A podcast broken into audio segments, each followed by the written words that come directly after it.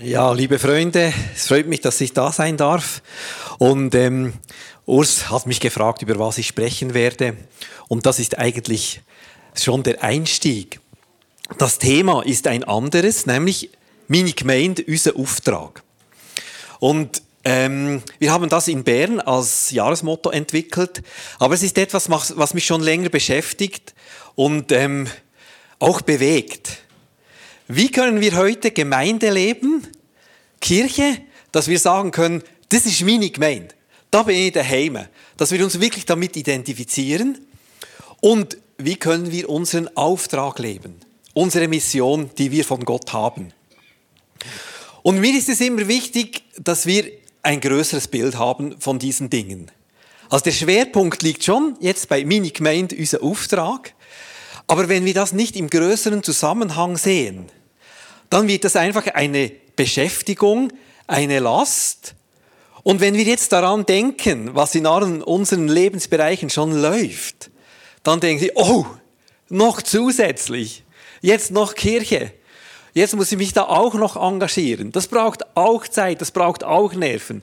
Und dann noch der Auftrag. Wie soll ich das, wie soll ich das in mein Leben einpacken?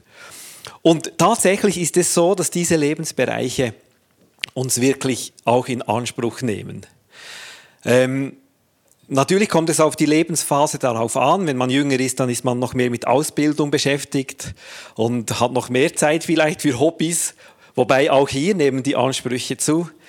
Wenn man Familie gründet, dann wird es vor allem richtig streng und intensiv. Und diese Lebensbereiche, die stehen dann auch in Konkurrenz. Man hat verschiedene Hüte, verschiedene Rollen. Alles kostet auch etwas. Also man muss dann auch sehen, dass, äh, dass das Einkommen da ist, oder? Das ist anstrengend.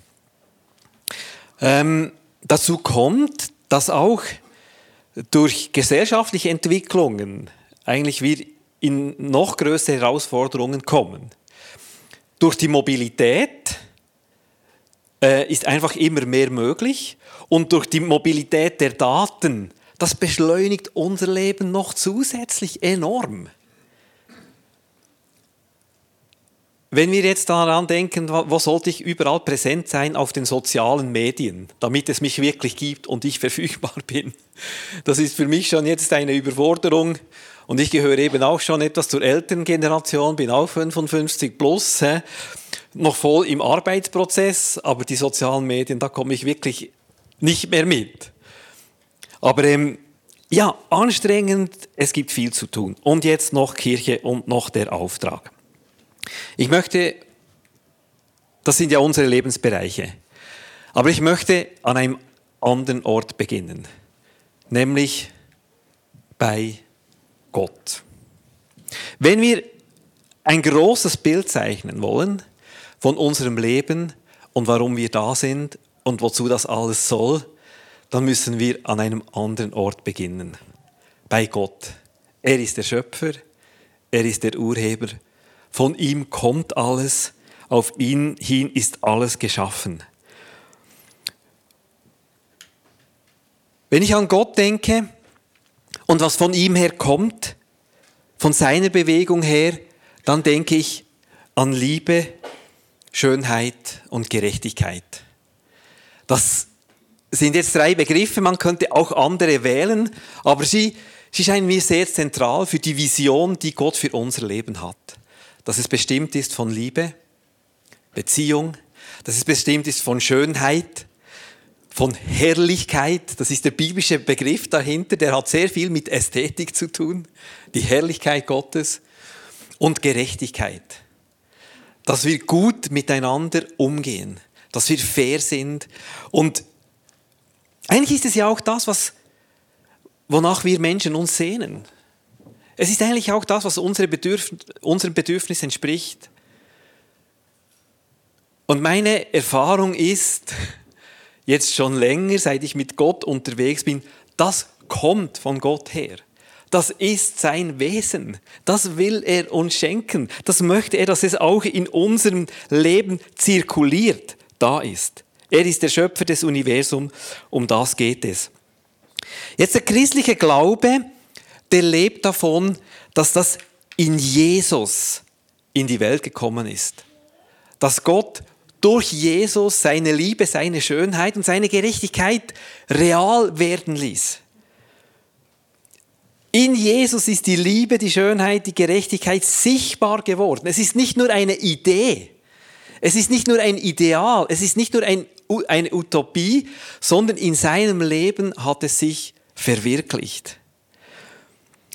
Und ich lese ja die Bibel schon länger, aber immer wieder bin ich fasziniert von den Evangelien, wenn wir Jesus am Werk sehen. God at work. Wenn wir sehen, wie er mit den Menschen umgegangen ist, wie, seine Liebe sichtbar wurde, wie er Befreiung, wie er Zuspruch gebracht hat, das ist unglaublich berührend. Ich weiß nicht, ob ihr auch The Chosen schon gesehen habt. Das äh, ist auch so eine Hilfe. Ich weiß nicht, wie es euch gegangen ist. Am Anfang ist es, manchmal ist es auch anstrengend. Man muss sich hineindenken in diese Überlegungen. Aber wenn es dann auf den Punkt kommt, dann ist es so nah bei der Bibel, wie, wie Jesus gewirkt hat und wir spüren etwas, wie das real geworden ist, wie das nicht nur eine Idee war, sondern wie Menschen berührt wurden. Diese Geschichte um Jesus erlebt dann eine ungeheure Dramatik, mit der ihr euch ja in der Predigtserie beschäftigt. Das Kreuz, die, die Jünger haben gedacht, jetzt ist es zu Ende. Warum, wenn das Gute kommt, wenn der Gute kommt, wird er aus der Welt hinausgedrängt, muss sterben am Kreuz. Was ist denn das für eine Geschichte? Aber dieser Tiefpunkt wird auch wieder zum Höhepunkt, weil es ist nicht das Ende, sondern Jesus wird auferweckt. Und gerade in diesem Licht erhält dann diese Geschichte vom Kreuz auch eine neue Dimension.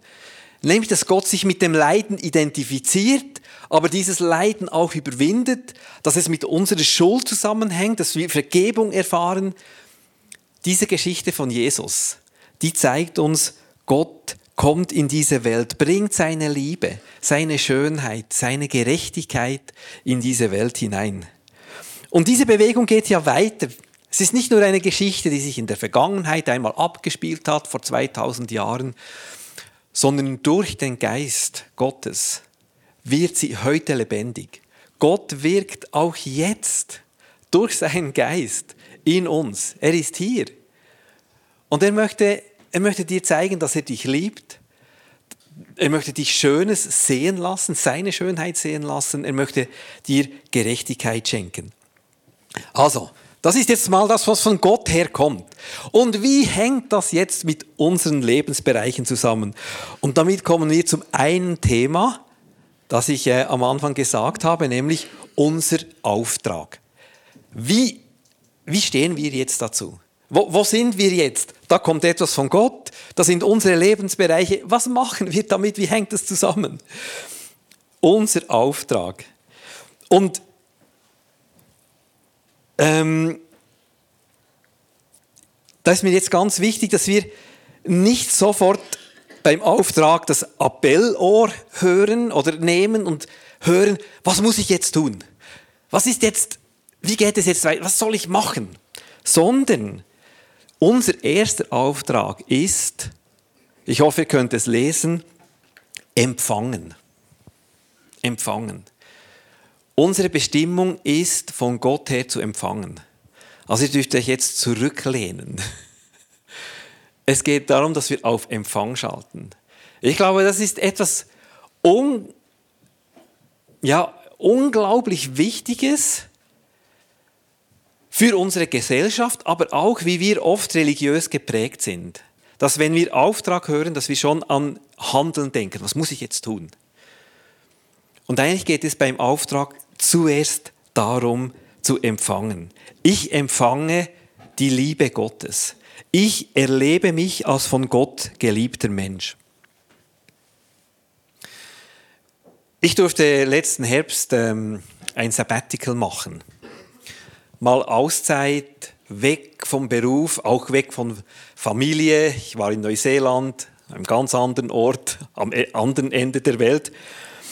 Ähm, was mich am meisten bewegt hat, ist, dass ich wieder gesehen habe, ich bin von Gott geliebt. Ich habe einen Gott, der mich liebt. Das war mit 20 meine stärkste Gotteserfahrung, dass ich das realisiert habe. Jesus ist für mich gestorben, er liebt mich, Gott, Gott sieht mich. Was hast du für einen Gott? Hast du einen Gott, der dich liebt? Das hat mich wieder neu berührt und ich habe gedacht, jeder Mensch sollte einen Gott haben, der ihn liebt, der barmherzig ist, der Zuwendung bringt. Auf Empfang schalten. Ich sehe Gott in der Schönheit seiner Schöpfung. Ich sehe Gott und seine Schönheit in den Beziehungen, was ich erfahren darf. Empfangen. Ich darf auf seine Gerechtigkeit empfangen. Trotz meiner Ungerechtigkeit, trotz der Ungerechtigkeit der Welt. Wenn ich selber Ungerechtigkeit erfahre, und ich bin ja eigentlich auf der Sonnenseite des Lebens, ich erfahre wirklich nicht so viel Ungerechtigkeit, aber wenn ich sie erfahre, dann weiß ich, Gott ist an meiner Seite. Er leidet mit. Ich bin in seiner Hand. Wenn ich Ungerechtigkeit ausübe, wenn ich Täter bin, wenn ich ungerecht bin, dann erfahre ich Gott, dass er mir das aufzeigt, aber nicht verurteilt, sondern er will mir vergeben. Empfangen. Liebe, Schönheit, Gerechtigkeit. Das ist doch genial. Das ist unser erster Auftrag. Der zweite Auftrag, ich sage dem entfalten. Dass, das, dass diese Liebe in meinem Leben Raum gewinnt. Dass ich meine Identität in Gott finde und frei werde von, vom Urteil anderer. Dass ich mich nicht mehr beweisen muss. Natürlich freue ich mich über Anerkennung. Aber ich bin nicht darauf angewiesen, dass andere Leute mich toll finden. Ich vertraue der Liebe Gottes. Ich vertraue der Versorgung. Es geht immer weniger um mich, um meine Bestätigung, mein Erfolg. So beginnt sich das auch in den Lebensbereichen auszuwirken. So im Übergang von Entfalten und Weitergeben stehen für mich dann die, die, diese Verse, wo Jesus über ähm, das wichtigste Gebot spricht. Also Jesus wurde ja die Frage gestellt, was ist das wichtigste Gebot? Und dort drin versteckt sich die Frage, was ist denn Gottes Wille? Was ist die Bestimmung? Was ist sein Auftrag für unser Leben? Und das hat Jesus gesagt. Liebe den Herrn, deinen Gott, von ganzem Herzen, mit ganzer Seele und mit deinem ganzen Verstand. Das ist das erste und wichtigste Gebot. Das zweite ist ebenso wichtig. Liebe deinen Nächsten wie dich selbst. Mit diesen beiden Geboten ist alles gesagt, was das Gesetz und die Propheten wollen. Wenn Jesus es auf den Punkt bringen soll, was ist denn unsere Bestimmung? Dann sagt er, liebe Gott von ganzem Herzen und deinen Nächsten wie dich selbst. Ich finde das genial. Das, das ist doch gut. Um das soll es doch geben. Das ist meine Bestimmung. Und genau das entfaltet sich im Lebensalltag, überall, wo ich bin. Die Liebe zu Gott, die Liebe zum Nächsten. Liebe zu Gott hat natürlich etwas damit zu tun, dass ich ihm das zurückgebe, was ich empfangen habe. Dass ich sage, ich bin dir dankbar für deine Liebe, für deine Schönheit, für deine Gerechtigkeit. Ich vertraue dir mit allem, was ich bin. Es ist auch interessant, dass dieses Gebot ja sehr umfassend ist. Alles, was ich bin, ganzer Verstand, mein Herz, meine Seele, mit allem, was ich bin, will ich ihn lieben. Ein Aspekt, der mich hier ähm, in der letzten Zeit auch wieder stärker beschäftigt hat, ist das Vertrauen in Gott. Dass ich sage, meine Liebe soll darin zum Ausdruck kommen, dass ich ihm in allem vertraue. Nicht, nicht denke, ich muss selber alles machen, ich muss es selber im Griff haben, ich muss selber versorgen.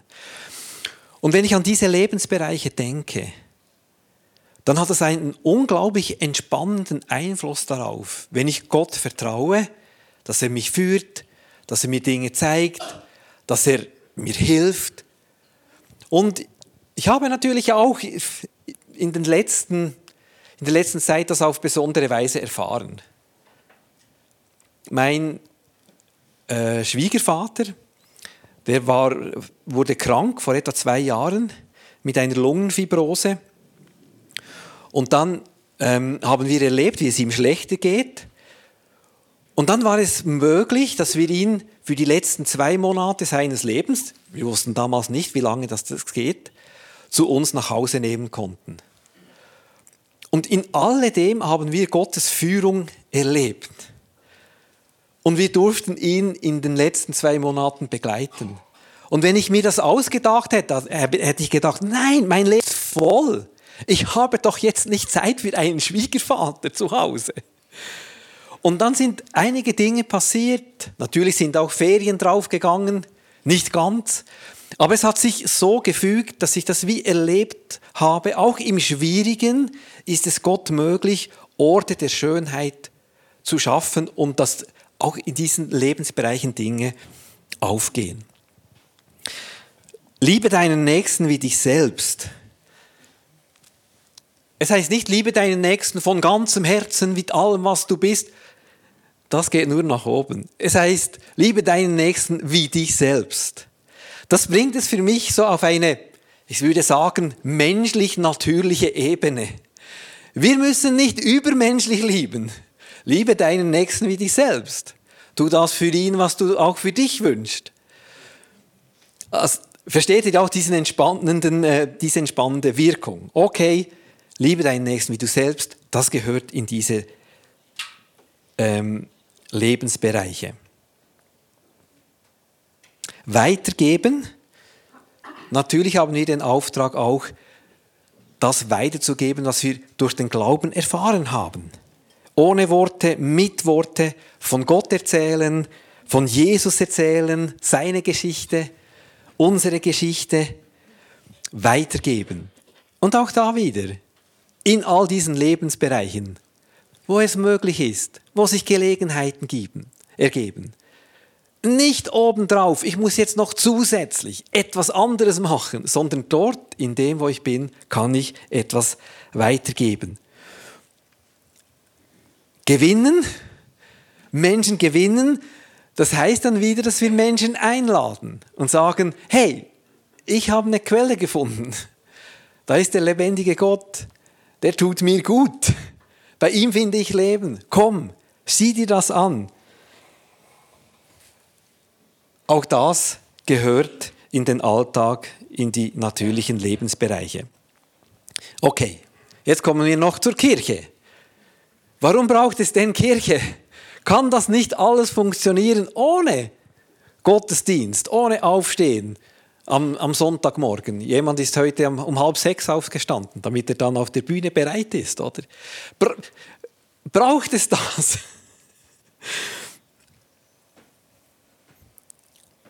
Braucht es die Gemeinde? Wozu der Aufwand? Gottes Wirken ist doch nicht auf die Kirche beschränkt. Das stimmt. Und das denke ich, ist auch ganz wichtig, dass wir das festhalten und erleben. Wir können Gott individuell erfahren, überall wo wir sind.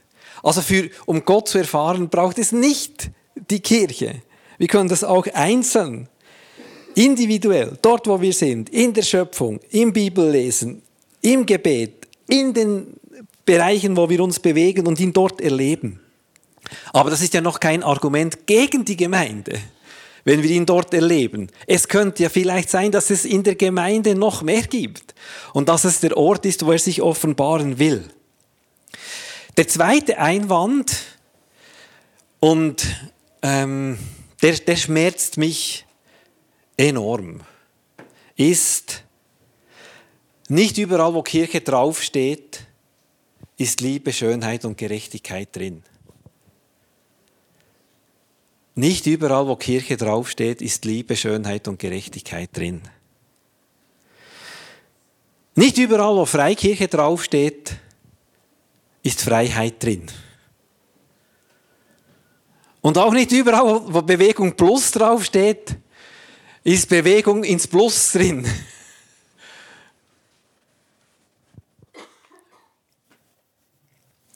Es gibt viele Probleme in der Gemeinde. Und wir brauchen ja nicht nur auf die anderen zu zeigen. Aber das schmerzt. Dass nicht das drin ist, worüber wir manchmal sprechen und was wir uns wünschen.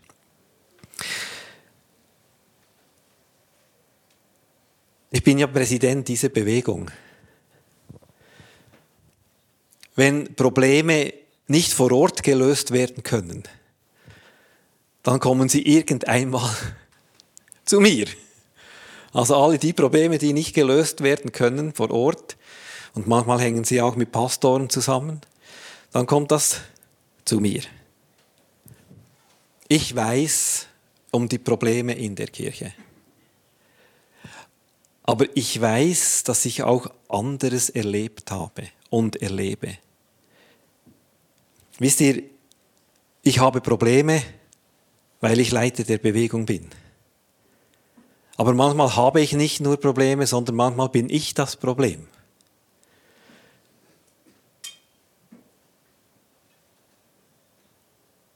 Und ich bin in der Kirche zu Hause. Und auch dort, wo ich das Problem war, wurde ich aufgenommen, wurde ich angenommen und wurde ich gefördert und weitergebracht. Gerade die Kirche kann ein Ort sein, wo Probleme nicht nach außen, getragen, äh, nach außen gedrängt werden, sondern angenommen werden, weil wir eine Lösung haben. Und das habe ich sehr, sehr oft schon erlebt. Für mich ist Kirche wirklich ein Zuhause geworden. Und nicht eines, wo es keine Probleme mehr gibt, sondern wo wir eine besondere Art haben, mit Problemen umzugehen. Manchmal bin ich das Problem. Das habe ich erfahren. Und doch sind wir eine Gemeinschaft, wo wir lernen können. Lasst mich noch zum Schluss ein wenig schwärmen von der Kirche. Die Kirche ist eine Familie, wo wir bedingungslos angenommen sind, wo es eigentlich keine Rolle spielt, welches Geschlecht wir haben, wo wir herkommen, ob wir reich oder arm sind, ob wir intro oder extra sind, angepasst oder unkonventionell, gut oder böse alt oder jung. Es ist eine Familie, wir lernen zu lieben, wir lernen zu wachsen. Es ist ein Ort, wo ich befähigt werde für den Alltag mit all meinen Lebensbereichen.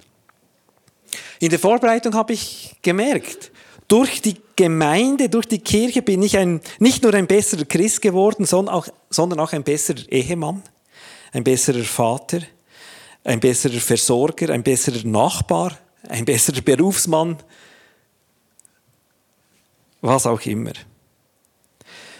Ja. Ich sage euch ein Geheimnis.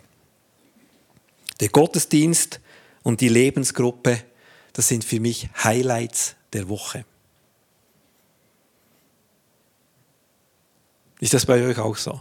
Gottesdienst und Lebensgruppe und meine Kleingruppe, das sind für mich Highlights der Woche. Und natürlich habe ich auch eine Verantwortung, aber ich bin immer auch Empfänger. Ich begegne tollen Leuten, ich werde gestärkt, ermutigt. Okay, ich komme zum Schluss. Das Ziel ist, dass unser ganzes Leben durchdrungen wird von Gottes Liebe, Schönheit und Gerechtigkeit. Und dass wir nicht versuchen, einfach die Probleme auszuschalten, sondern das hineinzunehmen in unsere Lebensbereiche. Und das hat mir enorm geholfen, auch in, in, in den verschiedenen Lebensbereichen nicht verschiedene Hüte zu haben, verschiedene Rollen zu spielen, die anstrengend sind, sondern mich einfach zu fragen, wie kann ich Liebe, Schönheit und Gerechtigkeit in diese Situation hineinbringen? Oder hineinbringen, vielleicht wahrnehmen, was schon da ist, was ich gar nicht gesehen habe, das verstärken oder auch selber dazu beitragen, dass das kommt. Und natürlich ist das kein Selbstläufer. Dass das geschieht, hat mit persönlichen Entscheidungen zu tun. Dass ich sage, ich will von Gott empfangen. Ich will seinen Auftrag erfüllen. Ich will in meiner Kirche ein Zuhause schaffen und ich will in diesen Lebensbereichen Gott weitergeben. Amen.